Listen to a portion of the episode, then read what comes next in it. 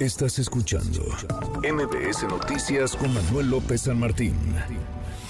Pulse.mx. En MBS Noticias. Todas las encuestas en tu mano. Juan Pablo de Leo, socio director de Político MX. Querido Juan Pablo, ¿cómo estás? Muy buenas tardes. Querido Manuel, ¿cómo estás? Buenas tardes. Qué gusto saludarte. Gracias por el espacio, como siempre, para revisar nuestra encuesta, encuestas por la presidencia, por alianza y por partido. Manuel, la semana pasada que platicabas con Poncho, eh, Morena tenía, la, alianza tenía 61%, el Frente tenía 32% y Movimiento Ciudadano tenía 6%. Una semana después, pocos cambios, no significativos, que es lo que hemos estado viendo a ver, Manuel, a lo largo de estos meses, desde la contienda interna de Morena y ahora con las contiendas internas por las gubernaturas, la verdad es que las encuestas en general no se han movido mucho por partido ni por alianza. Eh, Morena, la alianza de Morena sube un punto, estaba en 61 la vez pasada que platicamos, hoy está en 62% en la intención de voto. Si nos vamos con el frente, tenía 32% en la intención de voto y hoy tiene 30% en esa misma intención, son dos puntos porcentuales menos y Movimiento Ciudadano sube un punto, sube de 6% a 7%. Esas son las diferencias que registramos a partir de las encuestas presidenciales que se estuvieron publicando esta semana, pero lo que no cambia es eh, la intención de voto por partido. Hay una línea recta la que llevamos nosotros en, en cuanto a cada uno de los partidos políticos.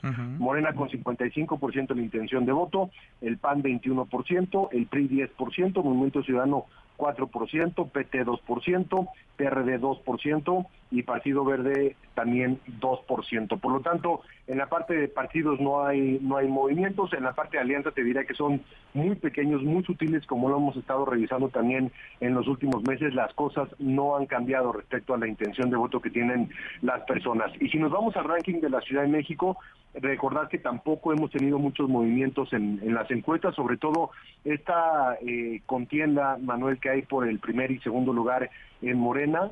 Omar García Harfuch se mantiene en primer lugar, Clara Abogada se mantiene en segundo lugar, Santiago Tabuada en tercer lugar, Rubalcaba Adrián en cuarto lugar, Lía Limón en quinto lugar, que yo te diría que Lía es de las que mejor se ha posicionado en las últimas dos o tres semanas en cuanto a la ganancia que ha tenido, y le sigue Margarita Zavala, González Sirión, Tabe y también Sandra Cuevas en, nuestro top 10 del Power Ranking de la Ciudad de México nos cuestionamos y nos preguntamos qué tanto pueden servir o de qué sirven estas contiendas internas. Entendemos que son ejercicios nuevos al interior de los partidos políticos, pero de pronto los cambios y las intenciones de voto se han movido en realidad muy poco, tanto en el frente como también en la alianza de Morena, Manuel. Sin duda, sin duda, no, pues no pasa mucho, no pasa nada y los números no se mueven, Juan Pablo, desde hace meses y no es que años, porque si vemos el histórico, prácticamente las distancias siguen siendo las, las mismas entre partidos, alianzas y aspirantes. No, no hay mayor variación. Sí, y uno se preguntaría de pronto para las estrategias electorales que tienen los partidos y las alianzas, qué tipo de actividad, qué tipo de estrategia podrán aplicar para que las cosas comiencen a cambiar, si como bien lo dices tú, Manuel, tienen tiempo sin cambiar. Lo que sirve, por ejemplo, en el ranking es el índice que pueden ustedes ver en la página de polls.mx, en el Power Ranking de la Ciudad de México. El índice sí nos da, digamos, una idea de qué tanto se están acercando, qué tanto se están alejando los aspirantes de la primera posición. De ahí la distancia también entre Omar García Garfuch y Clara Brugada sigue siendo importante, de 100 puntos más o menos, un poquito menos, pero 434 contra 347. Veamos la próxima semana, eh, eh, más allá también de que se vayan a dar ya los resultados y las decisiones de Morena, qué tanto puede cambiar ese índice, ¿no? Vamos, vamos a verlo, pues sí, porque en el caso particular de la 4T en la Ciudad de México, desde que se publica este Power Ranking está arriba Omar García Harfush, en segundo Clara Brugada, no se ha movido tampoco, vamos a ver si se confirma todo esto en los resultados que anuncia Morena en los próximos días. Abrazo grande, gracias, gracias querido Juan Pablo. Gracias como siempre Manuel, a ti abrazo. Abrazo, muy buenas tardes.